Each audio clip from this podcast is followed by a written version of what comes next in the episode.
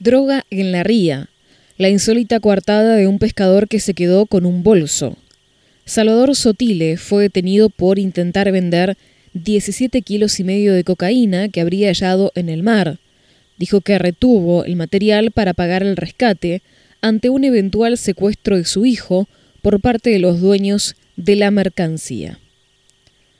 Pagar el rescate ante el posible secuestro de su hijo por parte de los narcotraficantes dueños de la mercancía, es la insólita coartada de un pescador detenido en Pehuenco acusado de haber tenido en su poder y ofrecer a la venta más de 17 kilos de cocaína de máxima pureza que habría encontrado en uno de los bolsos perdidos en el mar mientras pescaba embarcado.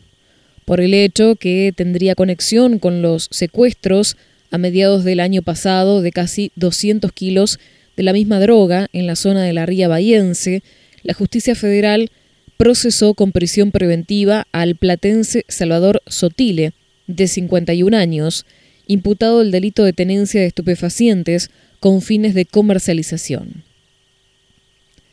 Al ser indagado por la jueza federal número 2, María Gabriela Marrón, el procesado negó los cargos en su contra y declaró que nunca tuvo intención de vender ni vendió la sustancia prohibida, sino que por el contrario la escondió para cuidar a su familia.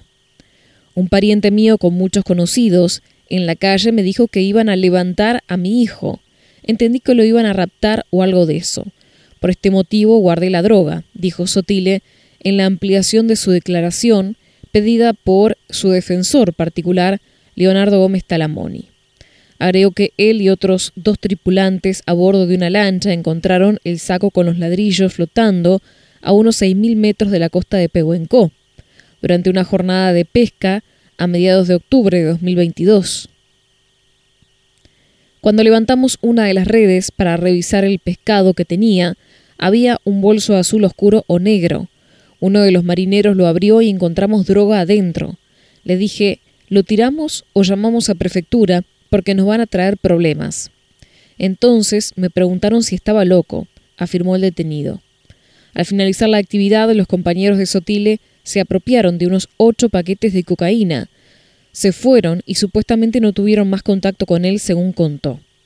El pescador artesanal aseguró que guardó el resto del estupefaciente porque estaba asustado y no sabía qué hacer con el cargamento. Al tiempo, mi cuñado me dijo que quería comprar la droga. Mantuve la conversación y el hilo de la compra hasta que le dije que no, porque estaba con el tema de que me iban a levantar al pibe mío. Nunca tuve intenciones de venderle la droga, remarcó. Después denunciaron, me allanaron y encontraron la droga en mi casa, pero solo la tenía para salvar la vida de mi hijo y cuidar a mi familia. No vendí ni consumo nada de eso. Laburé toda mi vida y hace más de 16 años que soy pescador, amplio. Quise defender a mi hijo y en caso de que le hicieran daño o lo secuestraran, intercambiar la droga por su entrega, continuó. Sobre los millones secuestrados durante allanamientos en inmuebles vinculados con él, Soltile contestó que son ahorros y aproximadamente un millón de pesos que cobré del seguro de un auto que me robaron. Después fui gastando dinero y la plata que hacía con la pesca la guardaba. Había plata de mi señora y de la venta de una red que hice en dólares, completó. Con el logo del patrón, el acusado también brindó detalles de los lugares donde ocultó los 16 envoltorios de cocaína cubiertos con nylon y látex para aislar la sustancia de humedad del ambiente y que tenían la inscripción patrón. Me bajé del barco y llevé la droga a mi domicilio en calle Dufour 525 de Pehuenco. Los muchachos desaparecieron, me asusté y llevé la cocaína a la calle Buenos Aires 223 en Punta Alta, donde la metí dentro de dos tarros de pintura. En la casa de atrás vive mi hija y la de adelante es mía. Ellos no saben nada de todo esto y se enteraron ahí el día del allanamiento. Yo tenía la llave del inmueble, delantero, finalizó Sotile.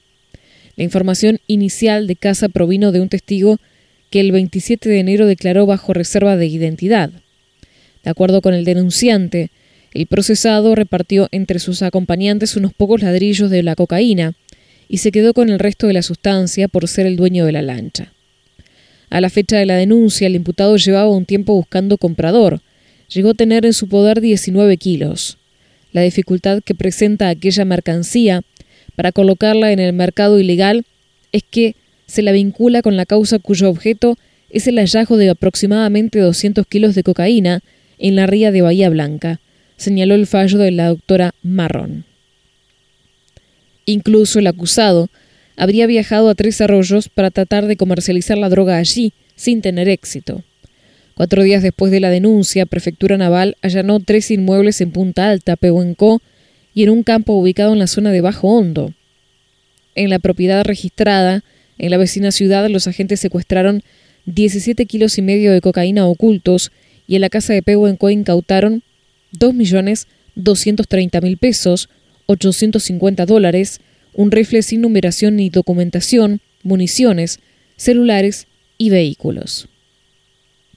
En esa vivienda además se detuvo al hombre. Sotili al parecer ofrecía a la venta cada kilo de cocaína a 3 millones de pesos y por medio kilogramo pedía la mitad de esa suma. Los montos de dinero decomisados resultaron compatibles con las cifras mencionadas en la denuncia, según opinó la magistrada Marrón. No obra en autos evidencia alguna que dé cuenta de una fuente de ingreso formal que justifique tal caudal, ni el origen de dichos fondos fue explicado por el encartado o su defensa, al menos hasta el momento, se expresa en el dictamen. Por lo tanto, añade, es doble sospechar que el dinero es fruto de actos de comercio previamente concertados, ligados al hecho investigado. Nótese que uno de los ladrillos de cocaína estaba cortado por la mitad, por lo que se presume que la porción faltante fue intercambiada por parte del dinero incautado, sostiene la representante del Poder Judicial. El resultado del peritaje a la droga incautada, la ubicación del hallazgo, la cantidad, la forma de acondicionamiento y el sello de la leyenda patrón que la individualiza hacen posible afirmar que los 17 kilos y medio de cocaína en poder de Sotile originalmente formaron parte del cargamento de aproximadamente 200 kilogramos. La presunta organización criminal investigada en una causa paralela transportó el estupefaciente desde la zona de Gran Buenos Aires a las localidades de Coronel Pringles, Punta Alta, Villa del Mar, Ingeniero White y Bahía Blanca, a fines de junio pasado. La defensa apeló el fallo de primera instancia y la Cámara Federal deberá confirmarlo o revocarlo.